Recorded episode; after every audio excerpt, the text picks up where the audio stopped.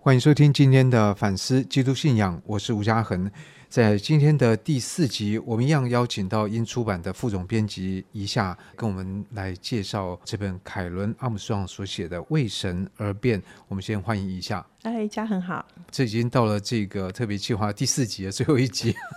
其实我觉得你选的书都蛮有趣的，就是有一个核心的关怀，至少以这个四本来讲，事实上都是在不是说挑战那个信仰，而是反思这个信仰，让这个信仰希望能够好像去除一些杂质，然后让它变得更一致、更集中这样子。是，其实我在挑这几本书的时候。特别是前面挑的几本书，我觉得是我很想了解无神论到底在想什么。因为我我小时候是一个在教会长大的人，我后来呃遇到一些朋友的时候，就有一个朋友曾经跟我对话，我跟他去讲信仰的时候，他本身就告诉我说：“嗯，你跟我讲神，可是啊，有可能我的无神就是你的有神，我们是不是？无神也是一种神，对，说不定我们讲的是同一个，然后只是你用了神，我用了无神。”然后我我想说，这对我来讲是还蛮大的一个冲击，所以我也重新再去思考。当然，我就是开始做出版之后，其实我是更有系统的希望去了解所谓无神论到底他们的坚持点，或者说他们为什么成为了一个想要站在无神这边的人。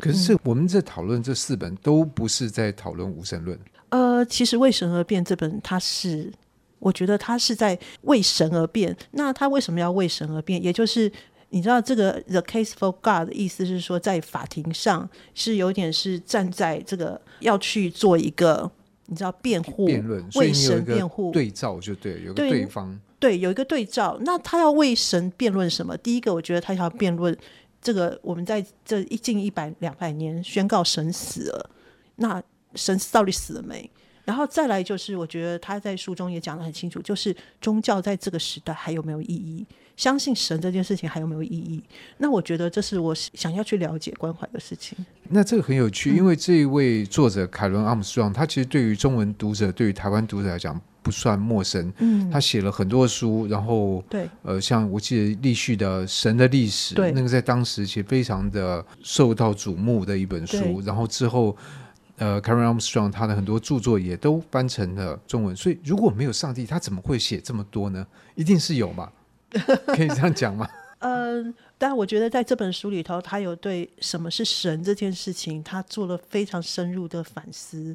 对，其实就像这本英文书名，它叫做 What Religion Really Means，就宗教到底意味着什么？对，简而言之，他想要讲的是人天生就想要超越。人天生就是有宗教性的，那这件事情是你再怎么去宣告没有神这件事情，那你讲的神是什么？你讲的神是不是一个其实已经被偶像化或者被狭隘化的神？其实我觉得他整本书里头要探讨的是，到了近现代之后，这个神已经变成一个讲求经文上面的字面意义的神，讲求科学理解当中就是要有确切证据才存在的神。那这是他想要去告诉大家说，其实神不是这样。如果你认知的神是这样，那你当然会去反对有神这件事情。所以等于说，某些人所宣告的那个死掉的上帝，他其实真正宣告并不是，至少不是这个作者认为的。那个上帝，对，就像我们之前讲路德，路德也是每个时代对路德的理解，每个时代都反映他那个时代当时对路德的理解，还有他自己当代的问题。凯伦阿姆斯壮想告诉大家的是说，这边宣告神死的这个神死，的确只是在那个时代他们所认知的神的意义。那这个也是他一直想要告诉大家说，他自己当时本身在。小时候，她是一个天主教的修女，她其实是认真的去实践过这个信仰。可是她当了七年修女之后，她受不了了，因为她觉得这些教条本身是没有生命力。她每天去附送这些教条，她没有办法去感受到所谓的神圣这件事情。然后她就离开，而且下定决心，我再也不要碰信仰。可是过了二十年，所以这跟那个电影《真善美》里面的 Maria 一样。还俗，对，有点像，哎，说不定那就是他哦。但他后来成为一个研究宗教的学者，他去深入研究世界的各大宗教，特别是跟他自己历史文化渊源非常深刻的基督宗教，也还还有包括像伊斯兰教也是。对，嗯、但是因为他自己本身背景是基督宗教，所以你看他在举例上面还是以基督宗教为主。那他重新认识了信仰，他透过去了解从三万年前一直到几千年前到现在的信仰，这个人们对神这件事情的认知是如何去转变的。然后他发现到，就是我刚刚讲的，其实人天生没有办法去逃避想要去超越的这个特性。是，我觉得即使在现在，嗯、我相信很多人他不见有什么宗教信仰，但是他可能就会提到啊，什么仪式感啊，仪式感。然后讲仪式感，什么时候还会有仪式感？仪式感就是宗教的东西啊。所以，我们即使没有一个具体的信仰，嗯、但是我觉得这真的是人的天性。人对于宗教，他天生有种需求。不管你把那个上帝所说某种上帝宣判了一百次死刑，人下一代人还是一样。这一代人，我觉得这是不会改变的。对。但是他也就是讲到一个危机，就是我说我相信神，他就讲说在前现代，前现代就是等于是西元一千五百年前，当时在讲说我相信神，意思是说我信任神，我全心投入去探索，去投入在我想了解真理这件事情上，是那个信任的意思，还有献身的意思。可是在这个科学发展之后，宗教变得理性化之后，这个相信已经变成我们科学意义上的这个载化的相信，也就是我要有证据，你拿出证据来，然后它是可以重复验证的，这个才叫做相信。那所以信仰已经变成了 I believe，而不是 I faith 那个字，不是那个我全心投入的那个字。所以这个已经变成整个信仰，在他的眼中，他认为是变得窄化了。所以这也很有趣，也可以跟我们上一次介绍理性的胜利是相关的，因为在这本《为神而变》也有一个副题叫做“一部科学改写宗教走向的历史”嘛。那我记得在《理性的胜利》里面也提到钟表这件事情。其实像我记得我在这个斯拉斯堡，还有欧洲很多教教堂都有非常大的那种钟，那个钟是可以显示时间之外，还有。整个天体运行，现在的这个月是月阴月全，然后什么星辰在什么什么位置，那个钟表非常的巨大。而为什么欧洲人要投注这么大的心力去建造那个钟表？因为相信我们所看到的天体运行是如此的有规律，而这个机器如果能够模拟。这种运行的话，那表示真实的天体运行也是像一部机器一样。那我们的钟表是如何运行的？我们靠的是发条，靠的是机械力量。那这个我们所眼见的宇宙万物，那个背后的动力就是上帝。所以换句话说，就是我们上所说的，科学是和理性是为了证明上帝的一个工具。但是呢，这个忠实的门徒，这个科学到了什么时间点之后，它突然变成。叛徒了，他突然变成批评或者是证明上帝呃不存在的一个工具，进而变成你刚刚所说的，它影响了我们对于宗教的经验。你先证明你存在，你证明存在，我就相信，我可以验证，那我就相信。你不行的话，那我就说你不存在。我觉得凯伦·阿姆斯壮在书里头，其实他讲了非常多的，埋下了这个开始走向教条式的信仰。他一直在强调一件事情，就是信仰它本身不是一个只是理论，不是一个知识而已。所以你就算知道信条，但是你却没有去实践过耶稣的教导。你没有全心全意的去试试看，去做看看的时候，你不知道他讲的意义到底是什么，爱仇敌到底是什么意义？当每个人都会说，可是你没有真正去爱过的时候，你不了解耶稣那个信仰的那个宗教性，所以这是没有办法用科学来证明的。他是没有办法用科学所谓的那个真理，他不是那种科学式的真理，他比较认为是用实践，还有透过仪式和神话，然后让自己去跟那个超越性的东西相遇。他觉得这个是信仰的一个真正的本质。这个东西在科学兴起之后就完全被抹杀掉了。那因为抹杀掉之后，人们就开始去执着于信条，就是我很在意这个圣经上的文字，对，它就是这个意思。因为我只有这个东西，那不是就变成像巴别塔一样这样？没错，所以各个教派也开始出现，因为每一个人可能都有不同的认知，也想要在这个宗教的竞争当中，就是因为很多教派在竞争信徒嘛，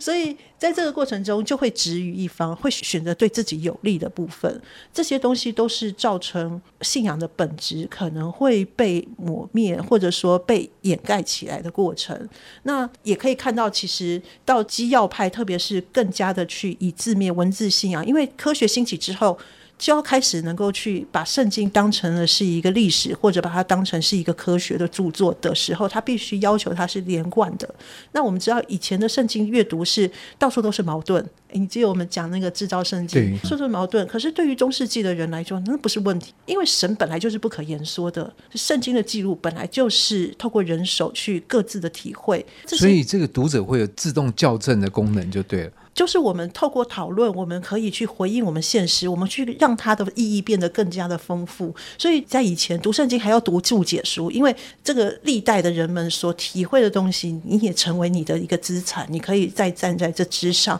体会的更深，体会得更多，体会得更理想。所以这有点像是英国那种不成文法，就是说它当然是成文有文字，但是他所说的不成文，就是没有一篇文字是可以完全的去代表这个法的精神。没错。然后它是要透过实际的运作，而且这实际运作中间可能会有一些矛盾存在都有可能。但是我们透过讨论，然后透过了解，我们会知道或者感受到那个真正的意思是什么。我觉得他其实强调一个东西，就是说。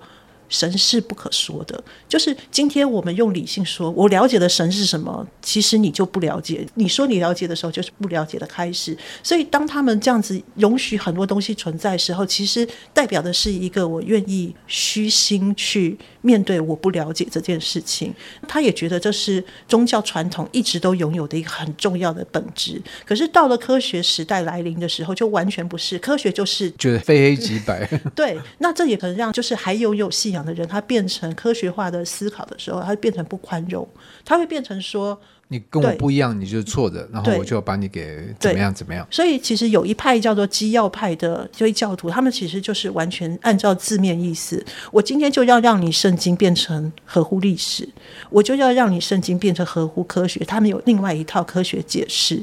这个东西就会变成后来的整个新无神论，他们去攻击的对象，因为它本身就是一个很难真的用科学去检验的东西。譬如说，他们觉得是创造论、智慧设计，你应该可能听过，而不是一个演化论。那这个东西其实说真的是没有人可以去验证的。演化论到底是不是真的这件事情，我们只能用理论去推断，然后再加以否定。对，对，对，对，但是对我们只能够去，对，就是我们只能够。除非对，我们没有办法实证，对，除非有反例出来，可是也不见得能够推翻它。上帝到底是用演化论，还是还是一个上帝创造论？其实说真的是没有人可以去证明的，都是理论而已。所以，就如果理论变成了一个大家认为的现实的时候，就会变成问题，也变成彼此之间不相容，而且对立。还有人就认为说，我可以用我的理性去掌握，理性不是让我们去体会到我自己的有限，而是是让我觉得我自己可以去认识之一切的时候，人就取代了神。所以后来神死，或者说认为无神论，其实有很大一部分就是我们其实根本不需要神啊，我们人本身就已经理性就超越一切啦。对，不过这样讲起来，倒是会让我想到，嗯、不知道对于像怡珊你这样身为一个基督徒，你怎么看待？比如说像禅宗，因为你刚刚讲那种，我觉得有点接近禅宗的精神，就禅宗会相信这种语言跟文字实际上都是有偏的，甚至不要说语言，你即使他有一句话叫“动念即乖”啊，就是你连你的脑子里面动一个念头，你就其实就偏了，你就已经。偏离那个真正的那个东西，所以换句话说，他其实既承认了语言文字的功效，可是也知道它语言文字的限制所在，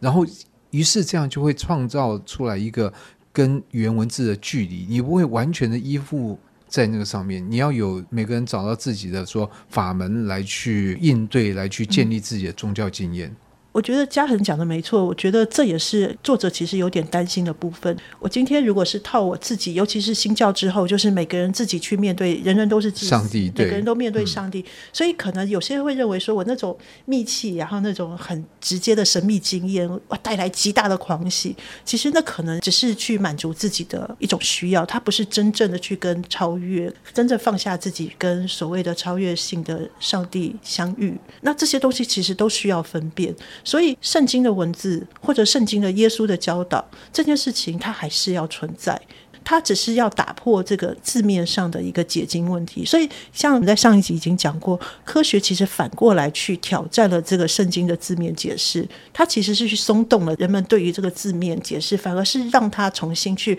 开启他可以更丰盛的去被理解的部分。然后，耶稣这个人他留下来的教导，其实反而是在一个信徒真正的去了解他的历程的时候，更深入的去思考他所讲的话的意义。譬如说，他说要爱仇敌这件事情，那这件事情是什么事情？他怎么去做到？譬如说，他在十字架上为什么还可以为逼迫他人祷告之类的？那这件事情，作者还是讲你要透过实践，你才能够真正去取得这个知识。